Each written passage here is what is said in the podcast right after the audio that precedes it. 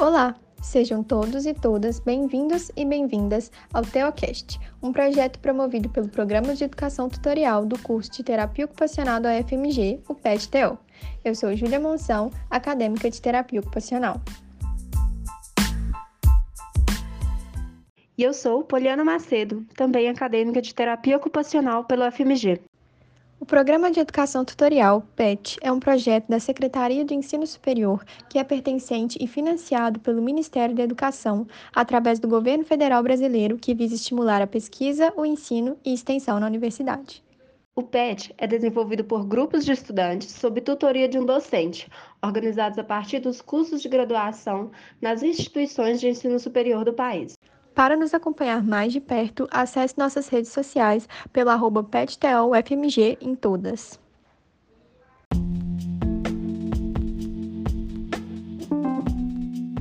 Agora, vamos para os informativos deste episódio.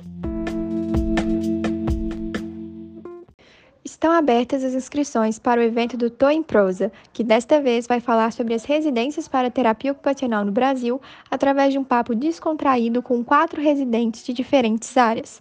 O evento ocorrerá no dia 4 de junho de 2022. Faça sua inscrição através do link na bio do Instagram do PET. Com o objetivo de incentivar a pesquisa, desenvolvimento, inovação tecnológica em ciências forenses e fortalecer o atendimento à população, o governo do estado do Paraná lançou na última semana o Programa de Residência Técnica e Especialização em Ciências Forenses. Os recursos para viabilizar o programa ultrapassam os 5,4 milhões e serão utilizados para custear as bolsas auxílio para residentes e despesas administrativas para execução do programa, do qual poderão concorrer profissionais de diversas áreas, incluindo terapeutas ocupacionais. Para mais informações, acesse www.aen.pr.gov.br. No dia 5 de junho de 2022, ocorrerá o Domingo no Campus da UFMG e o Praia, Programa de Atenção Interdisciplinar ao Autismo, está em busca de voluntários das graduações de Terapia Ocupacional e Psicologia para acompanhar crianças nas brincadeiras, pois oferecerá várias brincadeiras sensoriais. O link de inscrição se encontra na bio do Instagram, praia.ufmg. Nos primeiros episódios dessa temporada, conversamos um pouco com o professor Bruno Bechara sobre o SUS e as perspectivas da atuação do terapeuta ocupacional nesse campo. Nesse episódio, falaremos sobre um tema que está em grande evidência mundial, a Covid-19. Conversaremos com a terapeuta ocupacional Tatiana Couto sobre a sua experiência ao trabalhar a nível hospitalar e ambulatorial com pacientes da Covid e síndrome pós-Covid. Tatiana. Bom dia. Muito obrigada por ter aceitado o nosso convite. E eu queria que a gente começasse com você se apresentando, contando um pouquinho da sua trajetória. Então vamos lá. Primeiro eu quero agradecer o convite, dizer que é uma honra participar com vocês, poder contar um pouco desse trabalho que a gente tem feito agora. Eu sou Tatiana Couto, eu sou terapeuta ocupacional, já há 20, quase 22 anos. Eu me formei na Universidade Federal em São Carlos e desde então eu fui para a área da geriatria e gerontologia. Eu trabalho no Hospital do Servidor Público Estadual, aqui em São Paulo. É um hospital que atende os funcionários públicos e, os e seus dependentes aqui no estado. É, a minha área de formação, é, de, de pós-graduação, foi na gerontologia, então eu acabo ficando nessa clínica, na, ger na geriatria, lá no hospital. Mais de uns oito, nove anos para cá, eu comecei também a trabalhar no cuidado paliativo, lá no hospital mesmo. Então, hoje, é, passando a pandemia, não que tenha passado, mas melhorando os dados aí da pandemia, eu estou voltando para as minhas duas clínicas de origem, é, que são o cuidado paliativo e a, e a geriatria. Mas tive um trabalho bem bacana, que foi muito legal aí na, durante a pandemia, em que a gente pôde é, mostrar para o hospital a existência da terapia ocupacional e o que a gente pode fazer, mesmo para os pacientes que a priori não têm um diagnóstico que vai impactar na vida deles de forma tão aguda, né? A questão da como a gente pode atuar mesmo, né? Certo. É, essa atuação foi no ambulatório atendendo pacientes pós-Covid-19, certo?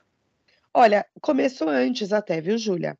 Porque quando a gente, quando começou a pandemia, lá em março de 19, de 20, né?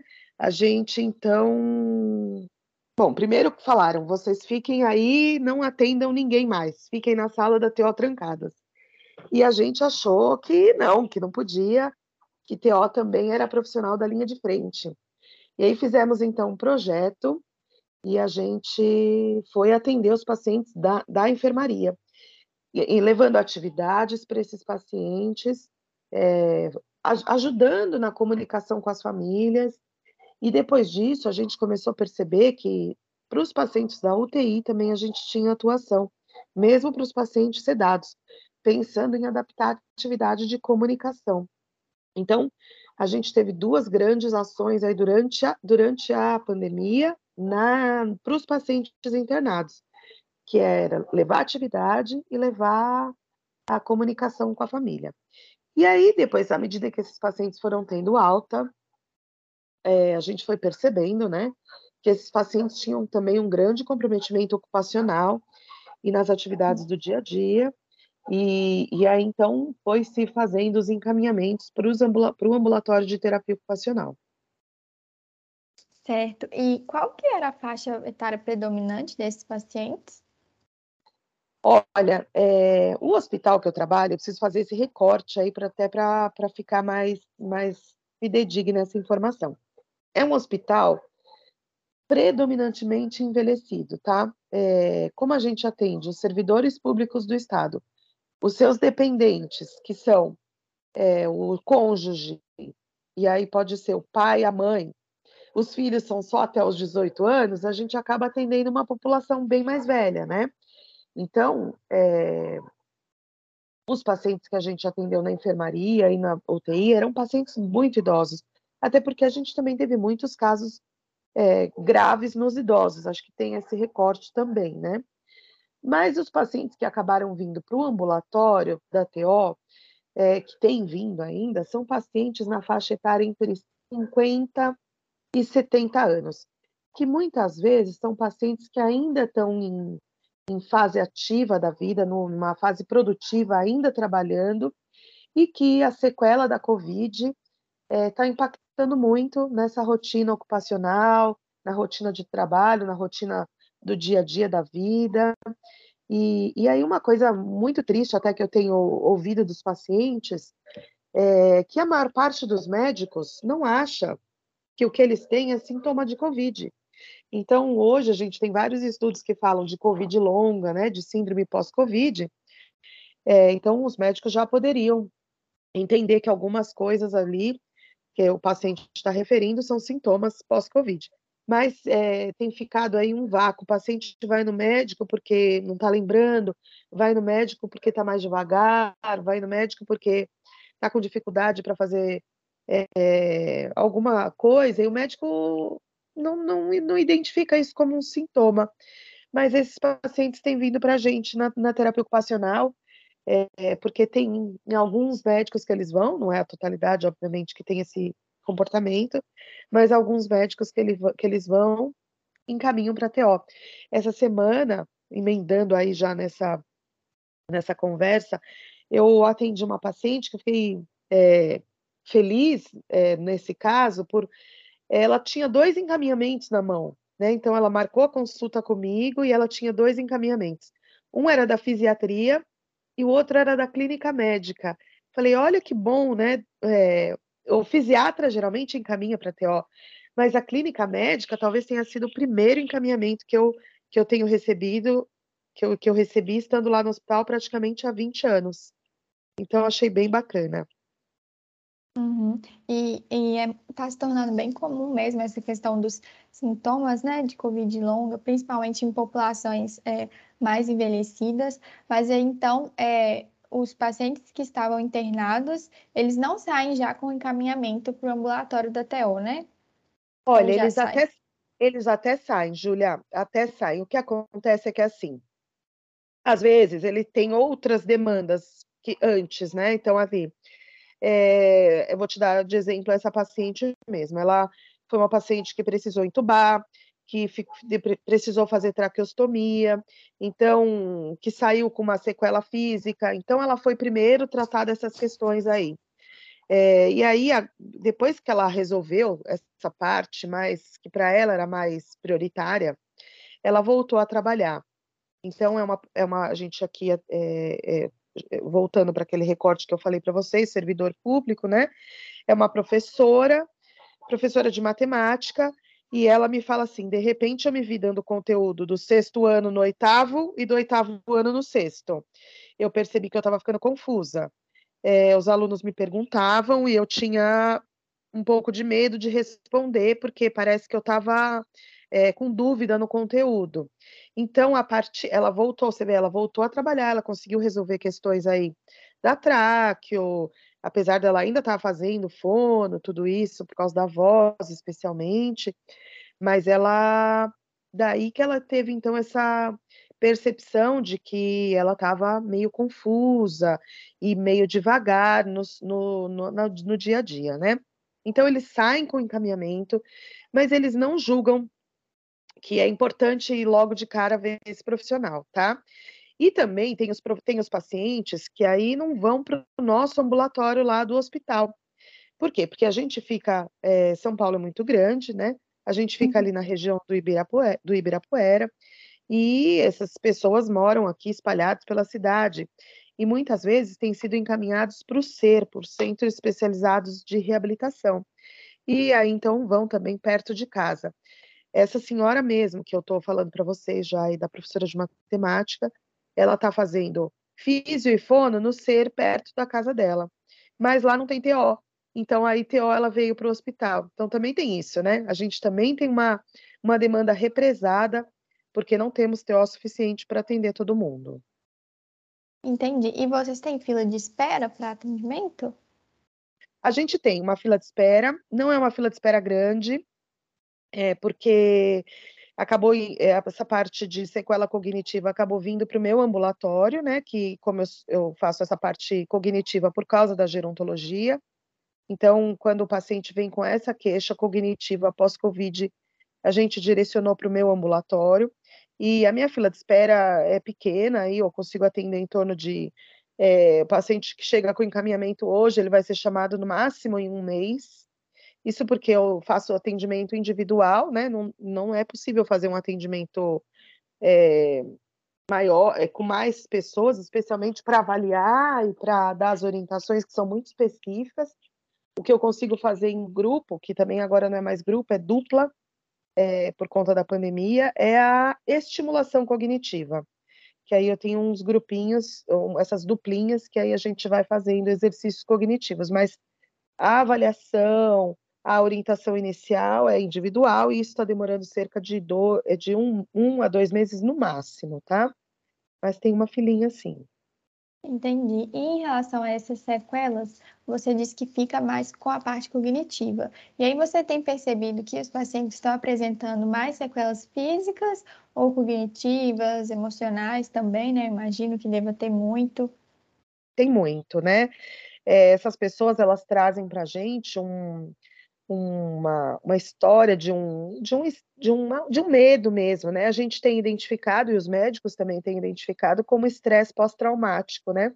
Às vezes a pessoa não apresenta aquilo logo que sai do hospital, porque sai eufórico por ter tido alta, por estar tá vivo, mas depois que sai, então, começa a ter medo de sair na rua sozinho, muito medo de pegar uma nova doença e voltar para o hospital.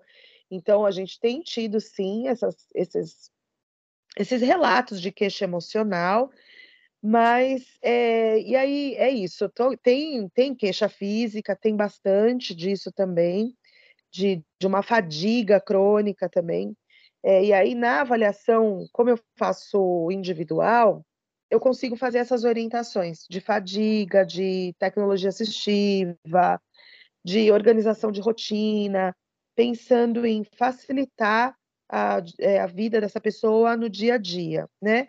E faço a orientação cognitiva também. Então a gente acaba vendo esse, esse, essa pessoa como um todo mesmo, né? Entendendo que a Covid já tá, é, cometeu essa pessoa, às vezes do ponto de vista respiratório, mas a sequela é uma sequela física e cognitiva.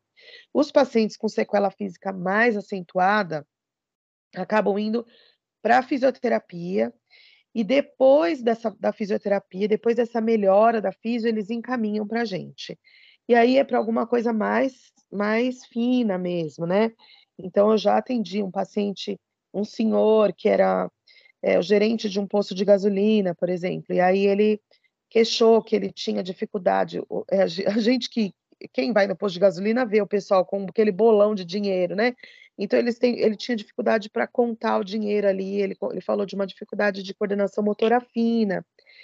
E, mas esse era um paciente que nem morava em São Paulo, então ele veio comigo, eu fiz uma avaliação, fiz uma orientação, dei alguma orientação de exercício, pedi para ele fazer em casa e fez, no retorno ele veio, já ótimo, disse que fez tudo em casa, estava super bom e veio para alta mesmo. O que a gente tem visto? Que se a gente não fizer nada, essa pessoa até vai melhorar, mas vai melhorar muito mais devagar.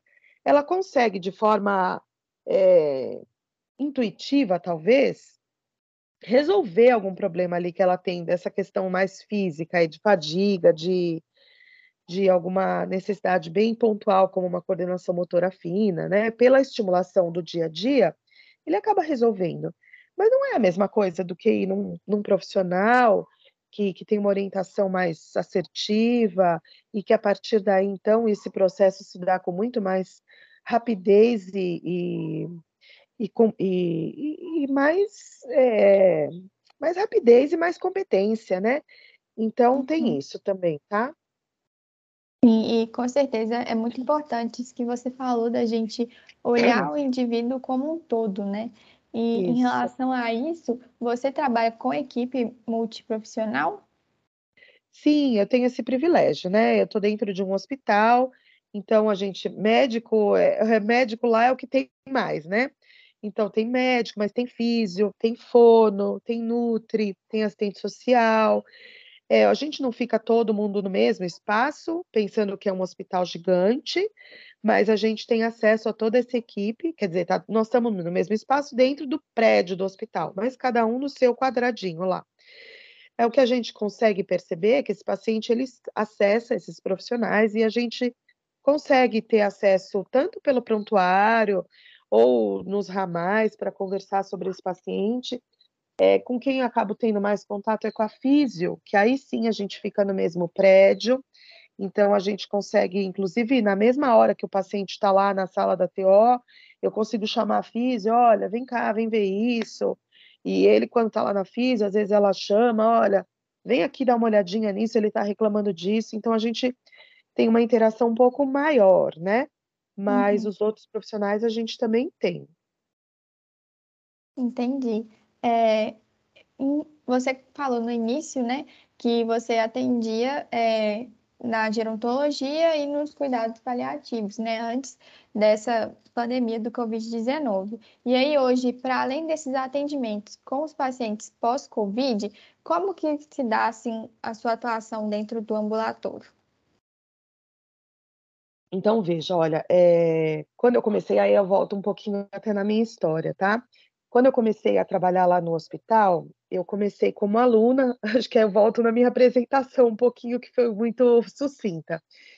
Eu comecei como aprimoranda, que era hoje é, equivalente à residência não médica, tá? E aí eu comecei nessa, nessa no aprimoramento na, na geriatria. É, depois eu fui contratada para ficar lá no hospital, é, existia ainda um contrato temporário, e eu fiquei no programa de atenção ao idoso. Então, eu fiquei lá na, na geriatria. Continuei, né, fazendo um programa na geriatria. Aí eu já tinha passado no concurso, fui chamada, mudei o vínculo, e aí continuei, então, lá na, só na geriatria, tá? Fazendo. E aí, assim, a gente se divide pela clínica. Então, lá na clínica eu fazia tanto a enfermaria quanto o ambulatório e ainda a visita domiciliar. É, em determinado momento, eu passei a fazer um programa, eu passei a trabalhar na diretoria do hospital, porque é, o hospital tinha a intenção de receber o selo do amigo do idoso, então eu passei a trabalhar na diretoria, fazendo os projetos que eu fazia na geriatria é, para todo o hospital, para ser num nível maior, num nível mais macro.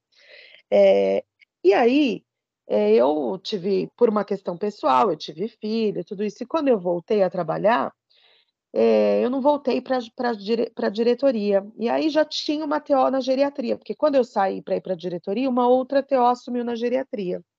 Então, eu voltei para o cuidado paliativo, que foi mais ou menos nessa época aí, há uns oito anos atrás, mais ou menos. E fiquei, então, no cuidado paliativo só. Lá no cuidado paliativo também eu fazia o atendimento na, na enfermaria, na visita domiciliar e no ambulatório. Só que essa outra colega TO da geriatria saiu e aí me pediram para voltar para a geriatria. E eu não dava mais conta de voltar para lá, porque eu tinha já desenvolvido um trabalho no paliativo. Então eu me dividi é, em, e nós infelizmente temos pouquíssimas TOs é, no hospital é, por uma questão aí de, de salário, de política de trabalho e tal. Então eu acabei me dividindo entre cuidado paliativo e geriatria. Alguns dias da semana eu sou de um, alguns dias eu sou do outro. E aí, o, o, conforme o, diretor de médico de cada clínica, eu acabo desenvolvendo o meu trabalho. Então, assim, o diretor da geriatria entende que é mais interessante o meu trabalho no ambulatório. Por isso, na geriatria, eu foco mais no ambulatório. Então, os três dias da semana que eu fico me dedicando à geriatria, eu me dedico ao ambulatório. E aí eu faço ambulatório de demência, ambulatório de estimulação cognitiva, é, e aí, ambulatório, a gente faz a orientação de AVD no ambulatório de demência também, tá? E no cuidado paliativo, a diretora médica acha que é importante a minha atuação na enfermaria. Então, no, no meu dia do paliativos, eu fico na enfermaria, é, também fazia visita domiciliar, que é muito bacana. Mas aí, por conta da, da Covid, eu, eu parei de sair, tive todo esse trabalho na Covid que eu contei para vocês. E por enquanto eu voltei, mas não voltei para visita domiciliar, porque é isso. Eu também estou fazendo agora esse ambulatório Covid, então eu também estou fazendo menos trabalho lá no paliativos. Então, não é pouco trabalho, vocês viram? Sim, é uma, uma atuação bem ampla, né? Mas é. é muito interessante também e ver as possibilidades de atuação da TO nas diversas Isso. áreas, ainda que dentro é. de um complexo hospitalar ali, né? Isso, nossa, é muita, a gente tem muita coisa para fazer, acho que é isso, né? É, e, perceber o quanto a questão ocupacional fica comprometida num contexto hospitalar, é, num contexto de doença, qualquer que seja a doença, e aí o quanto nós, enquanto terapeutas ocupacionais, podemos contribuir com isso. Sim, com certeza. Nós ainda estamos descobrindo, né, muita coisa sobre a Covid ainda. Então, acho que vão vir muitas pesquisas e muitos conhecimentos, assim, para os próximos meses e anos, que vão até é, aprimorar, né, a nossa prática, as nossas reflexões mesmo sobre todo esse impacto que a Covid causa na nossa vida, né, que vai muito além do aparelho respiratório. É verdade, é mesmo. Mas, Tatiana, eu queria é, te agradecer. A gente já vai caminhando para encerrar. Nosso tempo é mais curto, mas foi muito bom conversar com você, entender mais da sua prática. Agradeço muito. Foquei aqui na, na questão da Covid, foi, é muito legal, tem sido muito bacana esse trabalho. É, essa semana a gente recebeu um e-mail da diretoria do hospital de um, de um paciente que a gente atendeu e falando, agradecendo por a gente ter atendido e dizendo que a história da Covid no hospital teria sido diferente sem a atuação da terapia ocupacional. Então a gente fica extremamente feliz enquanto categoria de ouvir isso, né? Porque percebemos a, a diferença que a gente fez, percebemos o quanto a gente pode mostrar que a gente pode fazer, é, quanto as pessoas conheceram a terapia ocupacional, gente que jamais teria contato com TO, então, foi tanto profissional quanto paciente, então foi muito bacana. E estou à disposição para a gente conversar numa outra oportunidade daí para falar da geriatria e do cuidado paliativo. tá bom? Sim, com certeza. Muito obrigada, Tatiana. Eu que é... agradeço. E esse foi o nosso episódio sobre a atuação da terapia ocupacional no cuidado pós-Covid-19. Fiquem atentos aos próximos episódios que está vindo muita coisa interessante por aí.